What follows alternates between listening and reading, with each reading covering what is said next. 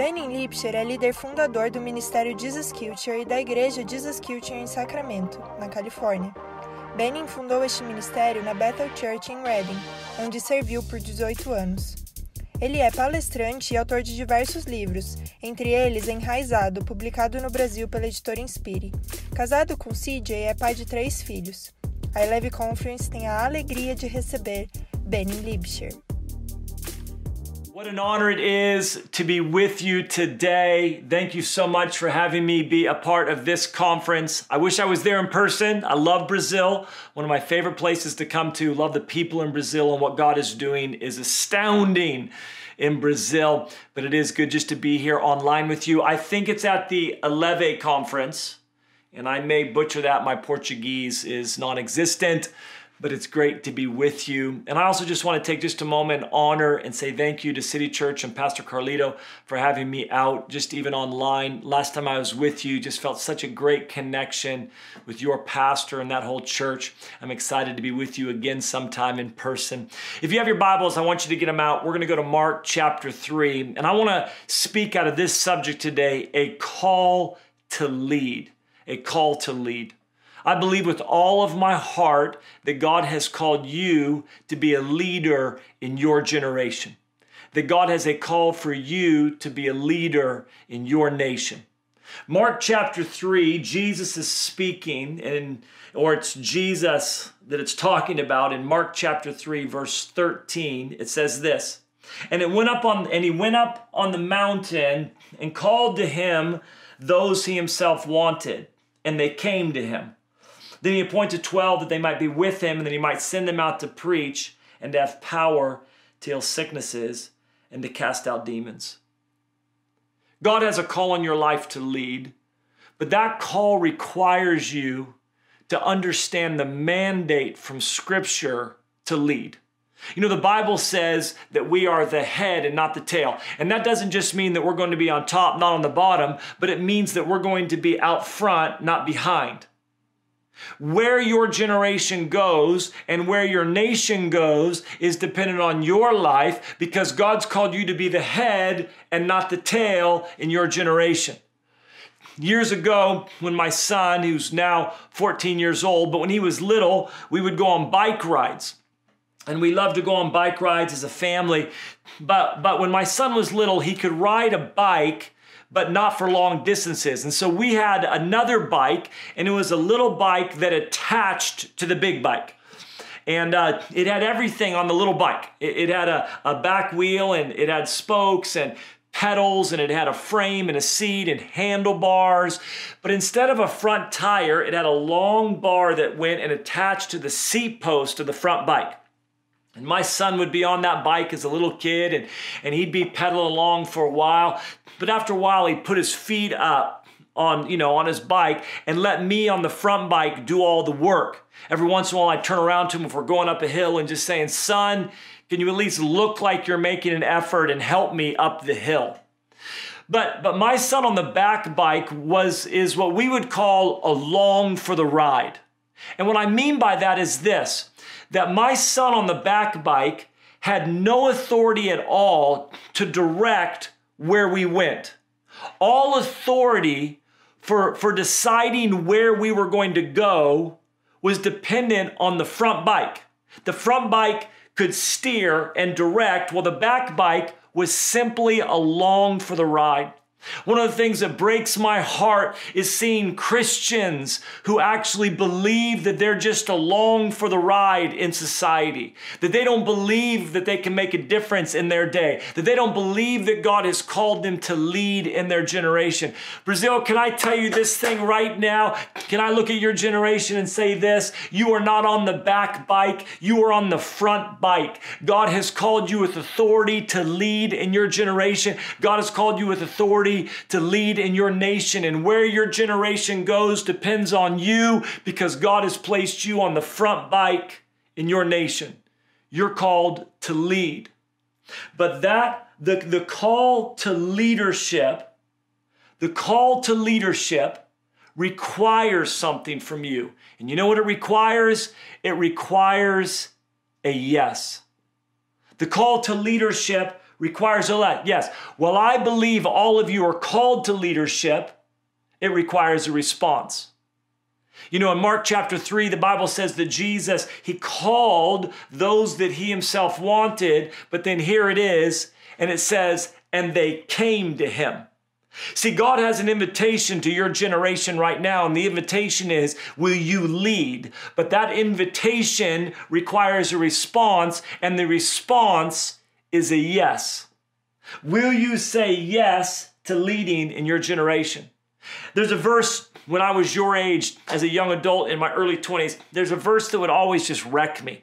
I didn't understand it and, and it confused me. And it, it was in Mark chapter 22, verse 14. It says this For many are called, but few are chosen. Many are called, but few are chosen. I used to get before the Lord and say, God, I want to be one of those that are chosen, not just called. I don't want to be in the many category. I want to be in the few category. I just say, God, I don't know how to do that though.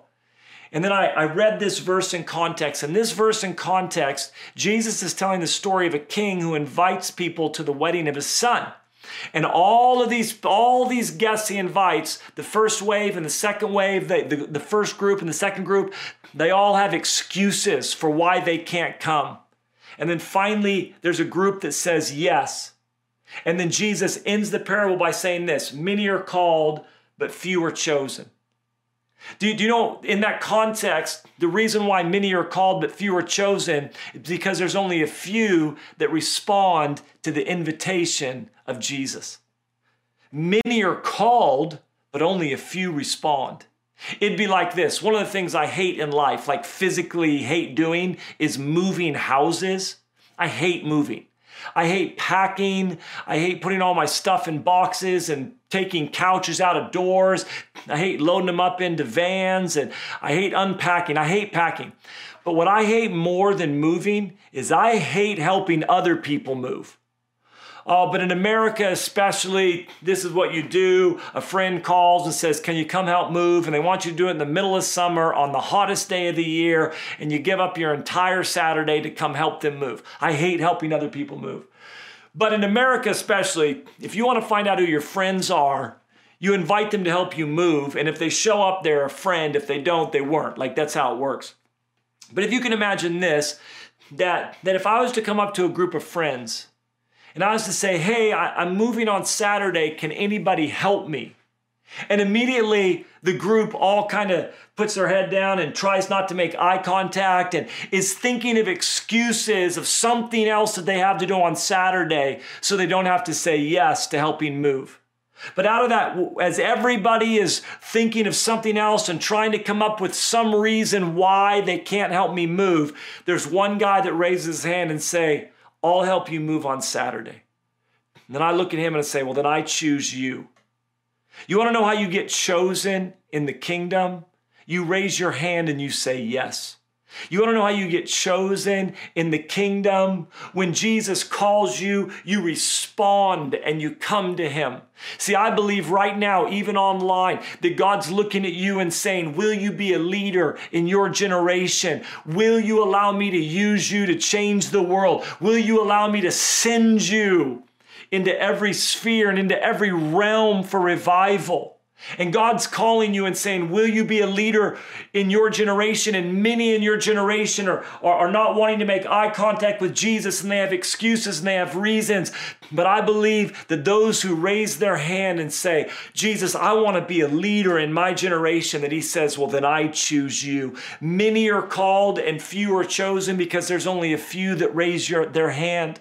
Listen, I'm speaking to you right now online because my passion for you and my passion for a generation in Brazil is that they would raise their hand and say yes to Jesus to be a leader. But here's the deal this is not a casual yes, this is a radical yes. It will cost you everything.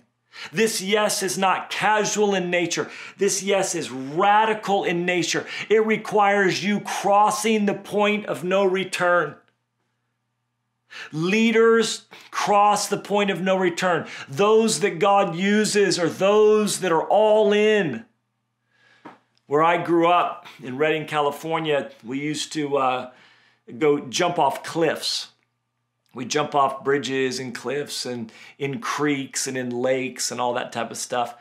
And uh, and if you ever go cliff jumping, uh, one of the things you know about cliff jumping is is there's something called the point of no return, and and the point of no return is just just outside the edge of the cliff. And, and you can stand on the edge of the cliff all day long and you haven't crossed the point of no return. You can dangle one foot out in the air and you haven't crossed the point of no return. You haven't crossed the point of no return until you fully step off.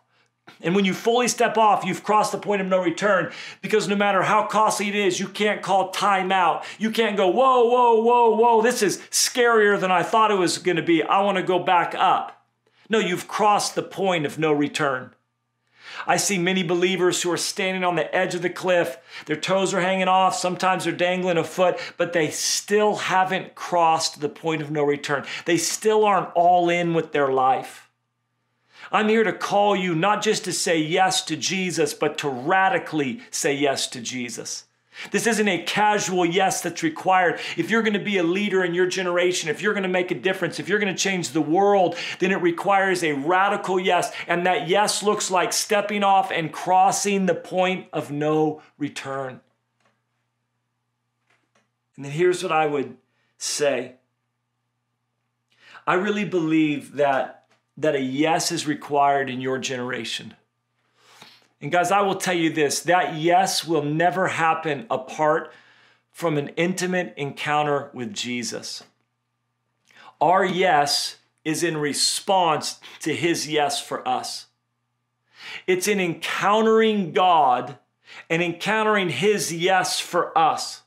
That God looks at you and says, Yes. That God looks at you and says, I sent my only son for you. I'm all in in my relationship with you. And that when I encounter the yes of God for me, then my yes is awakened. Then my yes for Him, I want to give all to you, God. See that the, the yes, the radical yes that God's calling you to will only happen when you encounter His love for you. We loved him. The Bible says this we loved him because he first loved us. That means when I encounter his love for me, that's when my love for him is awakened. When I encounter his yes for me, that's when my yes is awakened. And here's what I believe I believe that your yes is going to release breakthrough in an entire generation. One of the most concrete um, one of the most concrete promises in all of Scripture is if you'll seek the Lord, you'll find him. Again and again and again throughout Scripture, this is what's promised us. If you'll seek the Lord with all of your heart, you'll find him. And uh, God loves to be found. Uh, I, I, I hope this doesn't get lost in translation, but, but um, you know, when we were little, we would play hide and go seek. And the goal of hide and go seek as a kid was to never be found. You wanted to stay hidden as long as possible. You wanted your friends to get so discouraged and just run out of hope and stop looking for you. That was that was success in hide and go seek as a kid. But as an adult, as a father, it's changed. Do you know, as a father, I don't have the same goal in hide and go seek. Can you imagine if I came to my kids and said, Hey, kids, you want to play hide and go seek? And they said yes, and then I went and hid and they never found me? They just looked for hours and hours and hours and they never found me. No, as a father, I actually want to be found. I love to be found. Because of that, I go find a horrible hiding place behind a couch and stick my leg out so they can see me. Because as a father, I want to be found. So when God says, if you'll seek me, you'll find me, He's stirring your heart to seek Him because He intends to be found by you. But when you seek God, as a leader, you don't just find him for yourself, but you can find him for an entire generation. That the breakthrough that you get can release something over your nation. Let me read this story to you to illustrate this in Acts chapter 16. Paul and Silas have been taken into prison. They've been beaten and whipped, put in stocks, and they're in the inner prison. And, and they just begin to seek the Lord. And as they seek him, God shows up as he always does because God always responds to seekers. He always responds to seekers. But listen to this passage Acts chapter 16, verse 24. Having received such a charge, he put them into the inner prison and fastened their feet in the stocks. But at midnight, Paul and Silas were praying and singing hymns to God, and the prisoners were listening to them. So, so Paul and Silas are seeking God, they're praying and singing hymns, and the prisoners are listening, but they're not seeking God. The prisoners aren't seeking God, they're just listening to Paul and Silas seeking God. And then it says this suddenly there was a great earthquake. God's about to show up. Suddenly there was a great earthquake so the foundations of the prison were shaken. And listen to this verse. And immediately all the doors were opened and everyone's chains were loosed.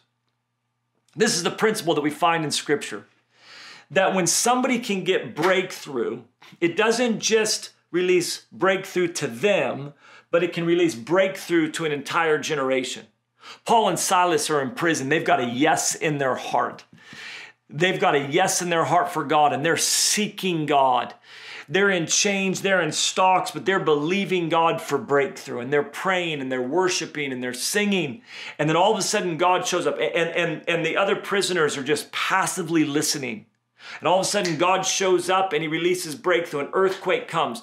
But when the breakthrough came, the Bible does not say that the door in front of Paul and Silas opened and Paul and Silas's chains were loosed.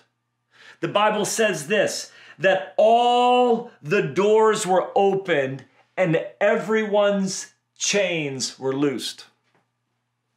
See, here's what I believe I believe that God is calling you to be a leader in your generation.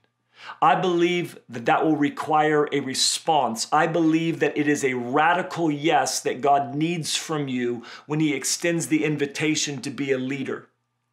But when you say yes to Jesus, when you say, Jesus, I'm going to seek you with all of my heart, I'm going to pursue you, I'm going to come after you, I'm going to give my life in pursuit of you, God that when you decide to seek God, when you say yes to Jesus, that God doesn't just release breakthrough into your life. He doesn't just open doors for you and He doesn't just set chains off of you. It actually, I believe that an entire generation can begin to experience freedom because a generation of young adults in the church decided to seek God. I mean, this is the amazing thing that as you seek God, even in this conference, as you seek God, there are people all over your city that are receiving breakthrough marriages that are being healed, people that are being set free, people that are being healed, people that are getting saved. Breakthrough is happening in the lives of other people, not because they were seeking God, but because a handful of people decided to give themselves to seeking God. And just like Paul and Silas, as they were seeking God, when breakthrough came, all of those around them experienced the breakthrough because of the yes in their heart. Guys, I'm so encouraged by what God's doing in Brazil. I'm so encouraged, but I believe that this generation, the generation that you're in, has to understand that God has called you to lead. He's called you to make a difference. Whatever realm you go into, whether you go into education or entertainment, into business, into church ministry, whatever you go into, God has called you to be a leader in your generation. And when you say yes to seeking God, when you say yes to pursuing Him, He is going to release breakthrough. You are on the front bike, not the back bike. And when he releases breakthrough, I believe that not only can you find God for yourself, but I believe you can find God for an entire generation. That God will just begin to show up in your generation because you decided to seek him. The Bible makes it very clear that no eye has seen, no ear has heard. Nobody knows a God besides him who acts for those who wait for him. That God is moved to action in your generation by your life.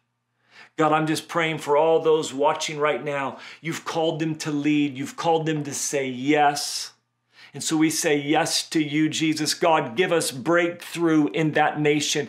Give us breakthrough in that generation. God, that you would move with revival and that you would raise up leaders who say yes and are sent into every realm. What an honor and a privilege it has been to be with you. We are standing with you all the way from California. Jesus Culture loves you and is standing with you for revival in your generation.